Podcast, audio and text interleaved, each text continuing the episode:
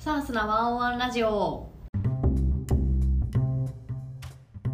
こんにちは直江司です。藤本潤です。この番組は毎週木曜サースデイにサース企業ペライチがお届けするビジネス雑談番組です。お悩みや気になることについて皆さんと一緒に考えながら役立つアイディアやヒントをお伝えしていきます。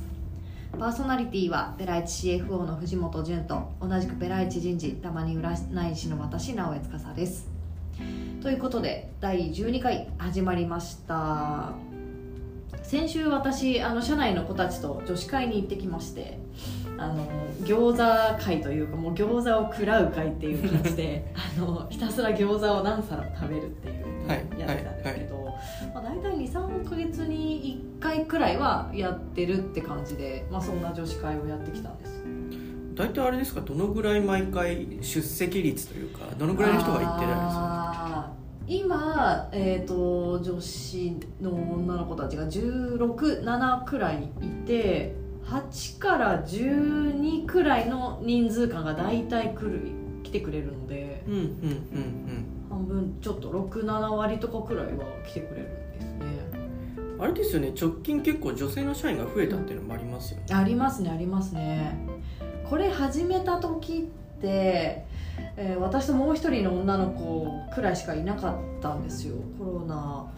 過ぎちょっと始まったくらい、うんうんうん、2020年後半とか21年とかくらい。なんでその時からしたらもう2人から16で増えましたね。8倍になってる。そうですね。8倍ですね。いやすごいですよ。ので肩身の狭いことは特にはないんですけど なんかあんまり女子トークとかできなかったんですけど、はい、今はやろうと思ったらいっぱい味方がいる。そうですね。まあうちの女子たちは結構さっぱりしてる子たちが比較的多いなってすごい思うので。うん。まあ、あともちろんあの女子とか関係なくあの我が社の皆さんスタッフ全体としてなんか自立されてる方とかあのさっぱり自分で動くみたいな方とかも多いのでなんかいい意味でなんですかねこう悪口の女子会とかじゃなくて この間は本当にあのあだ名をつけるっていう飲み会してました、はいはいはいはい、なんでただただ楽しく まあそういうのあれですよね。あの会社の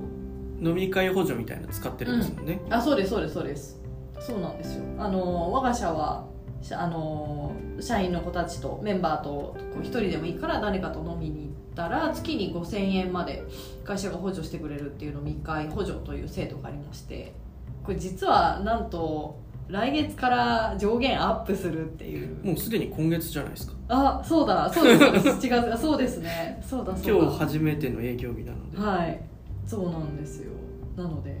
この7月から5000円から7000円になんとアップさせていただけるということでこの間のその女子会でもあの7000円どう使うみたいな話で盛り上がって、はいはいはい。まあ、ちょっといいコース、うん、あの飲み放題とかもついてる居酒屋のコースとかで、まあ、5000円でなんとかなるんですけど、はいはいはい、ちょっとこれ食べたかったけどついてないかみたいな とかあの生ビールは別料金とか、はいあったりして、まあ、ちょっともちろん足りないけどちょっとみんなで出し合おうとかやってたんですけどそれがカバーできるねちょっと今までとは違うプランつけられるねって話もありましたし作飲みを2回回せるねっていうのもあって、はいはいはい。はいうん、結構いいいいってありがとうございますって言ってました、うん、私からもありがとうございます。なかなかでも餃子でさすがに5000円いかないですよね。いかないです。いか今回はそれこそなんか餃子メインの中華料理屋さんの食べ飲み放題コースを申し込んだんですよ、はいはいはいはい、であのー、餃子6種類くらい食べて。へえ、はい、プラス他の中華料理もだったんですけど、まあ、人数がいたんでなんとかいろいろ食べれたんですがそれでも安くてそこのお店3800円。安い。でも6種類の餃子ってえ？水餃子焼き餃子？あと中身が違うってことあ中身が違いました。納豆餃子とかありました。納豆餃子？はい。でも熱熱したらネバネバなくなるんですよ。でも私それ個数が少なかったんで食べれなかったんですけど、美味しいって言ってました。へえ、そうなんですよ。でなんかそのこん今回は8人全員じゃなくて何人だったかな？5人くらいは飲み会補助使って他の子たちはあのもう別の飲み会で社員の子たちと飲みに行ってそれで使っちゃったから足りない分とか自分で払いますって言って。なんで結局なんか5人5人くらいが5000円フルフルマックスで使ってで差分で割ったらその実費で払う子たち1人1000円だったはいはいはい。で。でも3800円だったら今度7000円だったら2回行けるってことです2回行けますね。ちょい飲みどころかがっつり飲み2回回せますね。なるほどな。るほど藤本さんこの飲み会補助で飲み行ったりします？たまにそうですね。やっぱりちょっと最近子供が生まれたので、うんうんうんうんなかなか外に出れないっていうのがあるんですけど、うんまああれですよね。歓迎会で使ったりとか、うんうん。うんうんなんかお疲れ会で使ったりとかってしてたかな。しましたね。あの我が社2月に今のオフィスに移転したんですけどあのコーポレート部門が一応いなんかメメインの部署としていろいろ動いたりしてたのでお疲れ飲み会うんとか、そうですよね、うん、作りましたね。女子会の、まあ、女子たちは1 5 6人とかくらいなんで67人かくらいなんでまだあれですけどメンズ会はないですよね。さすがにちょっと大所帯すぎちゃいますよね。そうですね。なんか開発は開発のなんかこう全体が終わった後行ったりとかそういうのはやってますよね、うんうんうんまあ、あとはフルリモートなんで集まる機会がそもそも少ないっていうのはあったりしますね。ああそうですね。確かにでもなんかこの女子会で何々食べてきたとかっていうとあのうちの社内のメンズたちがちょっといいなみたいな。あの俺も餃子行きたかったですみたいな。っていうふうに言ってくれる子たちもいるんで、はいはいはい。はい。あのまあ、女子になっていただくか気持ちを女子にしていただくかだったらいいよっていう言うんですけどなんでこれをお聞きのうちの社員のメンズたちよかったらぜひメンズ会などなど企画してみてはいかがでしょうか。か私を呼んでいただければ感じします。ということでこの番組は2部構成で前半はペライチ社の周りで起こったニュースや雑談後半はリスナーの皆さんからいただいたお便りをもとにお話をしていきますいただいた内容すべてにお答えできるかは分かりませんができるだけご紹介ご回答していけたらと思っております。それでは早速読ませていただきます、えー匿名さんよりお便りありがとうございます。自分と年の離れた先輩や上司とのいい関係性づくりに悩んでいます。自分は人見知りで仲が深まると話せるのですが人になれるまで自分から話すというのが苦手です。特に年上の方だと緊張や何を話したらいいのかわからないということから頭が真っ白になり言葉に詰まってしまいます。何かヒントやアドバイスをいただけたら幸いです。ということで、えー、匿名さんありがとうございます。年の離れた先輩上司か。藤本さんこの辺って過去いた会社さんとかでなんか気にされてたりなんかやってきたことってあるんですか？そうですね、まあ、そういう意味で言うと、まあ、自分もそんなにこう積極的にコミュニケーションを取るというか、まあ、人見知りに近いところはあるんですけどへ結構そこの部分はコミュニケーションを取るように意識してたかなと思いますね。自分から。はいああはなるほど。いだからなんかお昼に一緒に行ったりとか、はいはいはなんかそういった感じで仕事だけじゃなくて、まあ、そういうところで少しずつ話を聞いてって、うんうんうんうんその距離感っていうのをなるべく早く縮めてたっていうのはあるかもしれないですね。うーん。えちなみに今人見知りなところがあっておっしゃってましたけどお昼で行ってその先輩と話続かなくないですか？でも大体1対1ではあんまりいかないですよね。複数人ね。複数人で行くって感じで。うん。だなんか自分が起点になって行く人みたいな感じで言えば、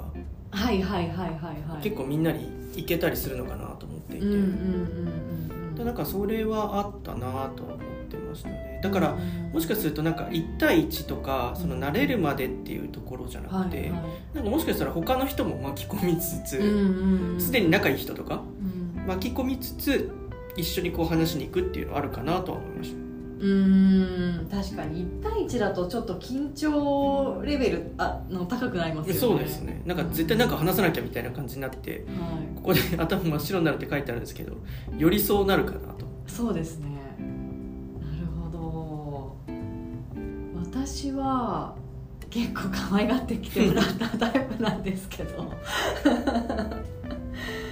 うんそうですねでも私もこの方と一緒でやっぱ心のどっかでは人になれるまで自分から話すってできることならしたくないタイプなんですけど、うんうん。まあそれってみんな一緒だなって思っていてでなんかちょっといつも勇気を持って一歩出すみたいなのは結構気にしてやってきていますね。なんでスタートは口笛さえ切っちゃえば多分いいと思ってて。はいはいはい。なんでまあなんか天気の話でもいいですし、うんうんうん。なんか、まあ、とにかく質問をとにかく投げるみたいなのはすごいスタートのタイミングは気にするようにしてますね。であとは話させたらこっちのもんなんで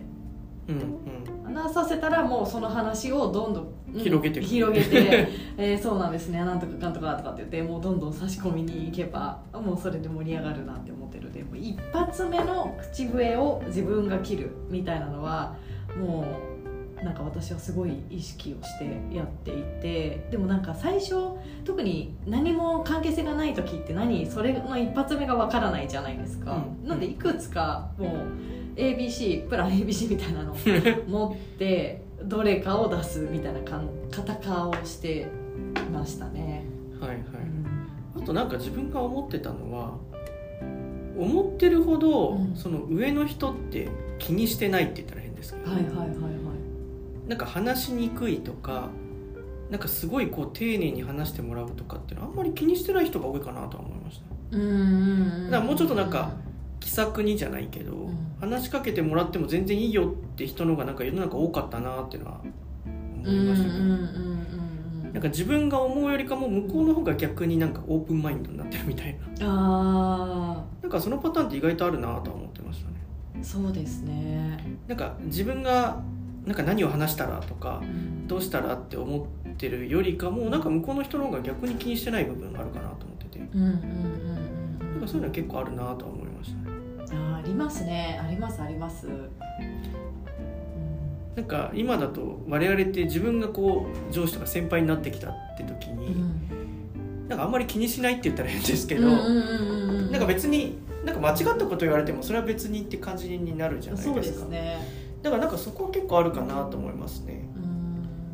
うん。なのでなんか緊張するとか、うん。なんか間違ったこと言っちゃいけないんじゃないかっていうところがあるかなと思うんですけど、意外と逆に年上の方の方がその辺寛容かなと思ったりもしてます。いやそれありますね。ちなみにあの今のこの藤本さんのこの立場になってあの可愛がりたいなって意味の可愛いやつだなって思える部下とか後輩たちってなんかどんなところがありそうですか？そうですね。なんかやっぱりほうれん草をちゃんとやっうんなんか逆に言うとうまくいったこといかないことも結構フランクに話せるといいんじゃないかなっていうふうに思ったりはしてますね。なんかこれやってみたけどダメでしたっていうのをなんかそれこそここでも言ってるようになんかそれ言ったら怒られるんじゃないかとか、なんか恥ずかしいとかってことじゃなくて、なんかそこをこう話してくれた方が逆にもしかすると親近感湧くのかなとは思ったりうんうんうんうん。します。確かにそうですね。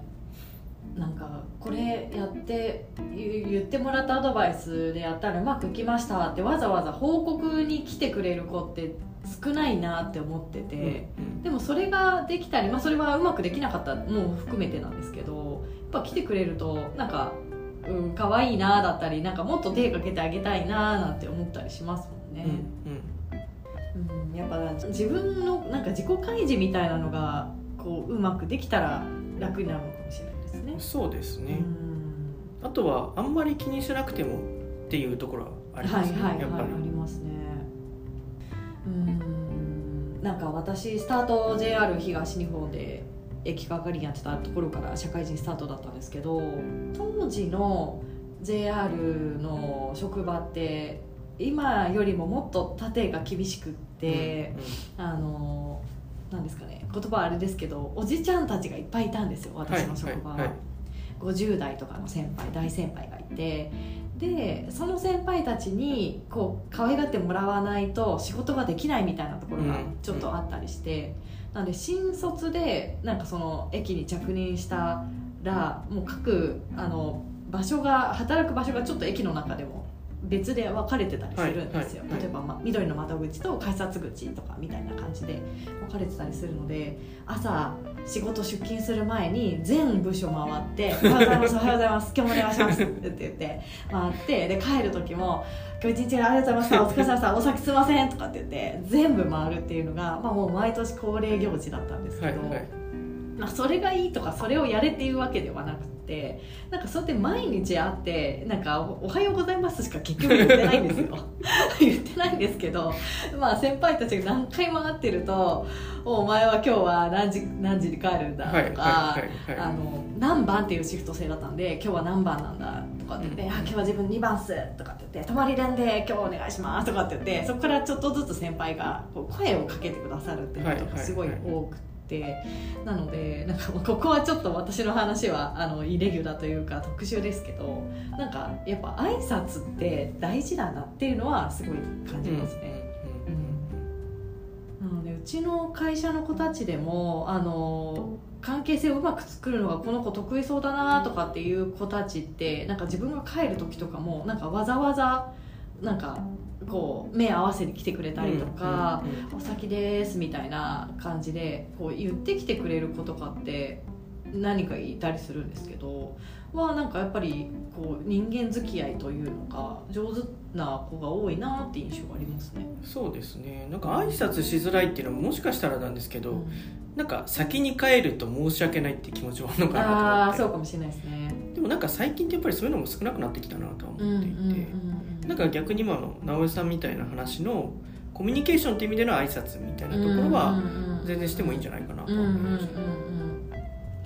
ありだと思いますね。それはね「おはようございます」とか「おはようございます」の方が言いやすいかもしれないですけどね。そうですね。確かに自分も新卒の時って後から来て「おはようございます」ってなんか言いにくい気持ちはあったなって今思い出して、あはいはいはいはいはい。っていうところがあったんですけどでも途中から気にならなくなってくるっていうのもあってじゃあそれ何なんだろうと思った時に、まあ、さっき言ってた関係性だったりとか、さっきのちょっと直江さんの話だと、まあ、コミュニケーションをうまく取ってきたからっていうのもあるかもしれないですねそういうのだと。私今でもうちの会社で無駄に「おはよう」とか言ってちょっと圧かけちゃってるかもしれないですけど。あ逆に。逆に。自分も出勤してはいはいはい。下の子たちとかが入ってきてでみんななんか「おはようございます」って言って入ってくるんですけど私の近くに 座った子たちには「何々おはよう」とか言ってすごいちょっと圧をかけてるかもしれないですけど、はい声かけるようにはしてます。プレッシャーに感じてたら嫌だな大丈夫かな そうですね。なんかもしこうなかなか声をかけづらいとかがあったらまずはこう挨拶から始めてみるとかはなんかまだやりやすかったり話のネタは特に考えなくても言えばいいえです。そうです。勇気を持って。であとは多分ご本人が悩んでるよりかも上の人ってそんなに気にしてない。っていうのはあるかなと思います、うんうんまあ、まれに気にしてる人はいますけど。はい。多分最近だとあんまりいないかな、そうですねかなんかこう年の離れたって書いてるんでもし仮にそのもっと年の近い先輩がいるんだとしたらその先輩にうまくなんかつないでもらうことができるんだとしたらそれもいいと思いますし、そうですその先輩に「何々さんってどういう方ですか?」って聞い先に聞いてみるとかももしかしたらいいかもしれないですよね。実はそういうのあのこだわるとか気にされる先輩かもしれないし、はい全然、はいなんかあのフラットで大丈夫だよっていうふうに言ってもらえるかもしれないので、でもやっぱりその辺じゃないですかねそうですね。うん。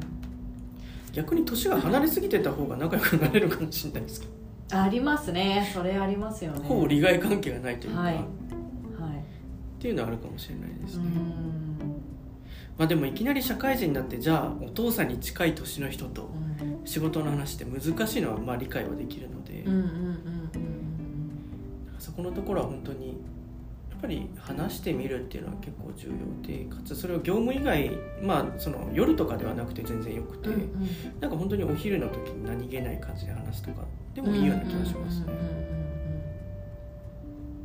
確かにそうですね。その人のなんか情報を持ってないから多分話があそう膨らせづらいんですかつなんか緊張しちゃうみたいな感じだと思うのでそこの部分をなんかこう持っていくといいのかもしれないですね。うんうんうんうんうん。うんそうですね。なんかそういうなんかいい質問集みたいなのは多分なんか探せば転がってるんじゃないかなって思うんでちょっと見ていただきたいところですが。うん私当時困ったらなんかいつ入社ですかとかはい。はい、あそんな上なんですね大先輩とか言って。ボソボソ言いながら。はいはいはい。とか。うーん当時と今で違うところってどんなところですか？とか。はいはいはいはいはい。プライベートつ疲れたくないっていう方もしかしたらいるかもしれないうんんで、うん。なんかお仕事の話でなんか切り込んでいける部分があればそこから。とか今の職場って何年目ですか？とか。うんうんううん。んなん。かそんな感じで切り込んでいってが私結構多かったかもしれないです。だから自分なりの質問集持ってると楽かもしれない。あそうですねそうですね。とりあえずこれ、うん。頭に入れといて、とうん。りあえずこれ初め聞いてみようみたいな。うん。のがあるともしかしたらその頭が真っ白になるっていう部分も多少改善されるかもしれない。ですそうですね。ああそれやっぱりでもいいと思いますし本人も楽だと思いますねご自身もうんうんうんうんって言われると藤本さんあえて出すならありますか？なんですかね。なんだろう。これまでどんなことやってきたかって結構ベンチャーだとありだと思うんですけど、うんうん結構大企業だとそのままずっと同じ会社にいる人もいるじゃないですか、はいだからそういう時って何ですかね。だから仕事上だったらちょっと質問あの仕事っぽい質問ですけど、うんうんうん。お昼とかだったらなんか普通に出身地とか、ああはいはいはいはい。はいそこからスタートするのはありましたね、うんうんうん。うんそうですよね。出身地とかだったら別になんかい嫌だなって思う方は少なそうですもんね。うん。まあ、そこでもしかしたら何かが盛り上がるかもしれない。えそうですねそうですね。うんのはありましたね、うんうんうん。うんうんあでもなんかその方に興味を持とうって思ったらなんかそうですね。聞きたいことって出てきますよね。だからなんか興味があるって思える質問ってなんだろうみたいなそっちの考え方かもしれないですけどね。いやめちゃめちゃ知らないところだったらなかなかつかみづらいです。まあでも大体日本だったらわかるじゃないですか。うんうんそうですね。あれありますよねみたいな感じで、ちょっと分かんないんだったら適当なこと言っておけばそうかもしれない。はい。逆にわからないって言っちゃうのもありますよあそうですね、はい。うん。え何が有名なんですかみたいな。とかとか全然あると思います、あれ名産ってリンゴでしたっけ？うなぎでしたっけ？とか言って。はいはいはいはい、はい。うん。あと私最近言われてああなんか盛り上がるなって思った質問は休日どんなことしてるんですかですね。ああおはい休みの日はいはい。はいって何してるんですか？とか。はそれ直しさんがいろんなことしてるから。いやそうですね。それなん私か後でリア充だからって突っ込まれるかもしれない。私ちょっと多趣味で土日じゃ足りないってタイプなんですけど。そうですね。でも何何かしらは返ってくるよなとは思うんですよね。それこそ英会話の今あの英会話講座会社でやらせていただいてますけどあそこにあのいつも来てくださる先生もなんか「週末何してたの?」とかやっぱ必ず聞かれるんで。海外はそれ聞くんですよ。要するに金曜日の時に帰る前に週末何するのって大体聞くんですよ。あもうデフォで。デフォほぼ、はいはいはい。だからそれはあるかもしれないですね、うんうんうんうん。あのコミュニケーションの仕方として、はいはいはいはい。大体聞きますね。あ何の予定があるの？みたいな。あはい。何するの？みたいな多分みんな聞くんじゃうんない？うんうんうんうんかな、はいうんある意味それだけみんななんかプライベートも充実して仕事してるのかもしれないですうんうんうんうんうん。じゃあそれもやっぱ取り入れていただいてそうです、週ね、末何してたんですか？はい。で良い週末をって言って終わるのが大体。うんうんうんうんそんな感じでしたねうん。うんうんでも私も英会話でわ土日何してたのって絶対聞かれると思ってえー、っとえー、っと 今週これしてたでしょって。帰りながら会社来たりするんで、まあ、実はそうですね意外と皆さん何かをされててそれを思い出すとか言葉にするだけで。まあかつ週始めの時に「えそういえばあれどうだったの?」って多分会話になるんですよねああでそういうのはあるかもしれないです。そうですね。一応なんか聞いたらどうだったのって聞くじゃないですか大体。はい。なんかそんな感じかなとはうんうん思いました、うんうんうん。じゃあやっぱりまずはなんかこうねそそれなんかご自身ほど上司の方とか先輩は気にしていないので、まあ、どんどんいける方であればどんどん話をしてみたらいいんじゃないかっていうところと、まあ、それがやっぱりまずそこが苦しいっていう方であれば、まあ、ご自身なりのプラン ABC をもう話のなんか第一声を言えるものを用意してうんうん。置いて、まあ、ちょっといいタイミングとかで困ったらそれを出すみたいなのができたらなんかすごく私は楽になるかもしれないですね。うんプラン ABC の中で今私と藤本さんの中で出出た話だと,、えー、と出身地の話とか週末どうしてたのとか、まあ、キャリアなのかお仕事にまつわるような質問とかが、まあ、まずは無難で盛り上がりそうっていうところですね。ということで匿名さん何かヒントになれば幸いです。ぜひあのやってみてまたご感想ですとか結果あったら教えていただけたら嬉しいです。ということで今回は、えー年の離れた先輩上司との関係性のをうまく作るためのお話をさせていただきました。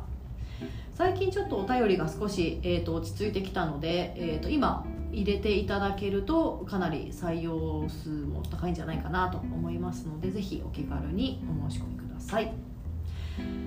この番組ではリスナーの皆さんのお悩みや気になることを募集しています。概要欄にお便りフォームのリンクを貼っていますのでどしどしお送りください。普段のワンオンワンのように CFO 藤本さんと一緒に考えながら役立つアイデアやヒントをお伝えしていきます。仕事やキャリアのお悩みの他にもコツや日常生活考え方など相談するほどではないけどどうしているのかなという小さいお悩みもウェルカムです。ぜひともお気軽に送ってください。またこの番組は Spotify や Apple Podcast、スタンド FM など複数プラットフォームで配信をしています。ご自身の生活に合ったところからぜひお聞きください。ということで最後までお聞きいただきありがとうございました。ありがとうございました。それでは来週の木曜日にまたお会いしましょう。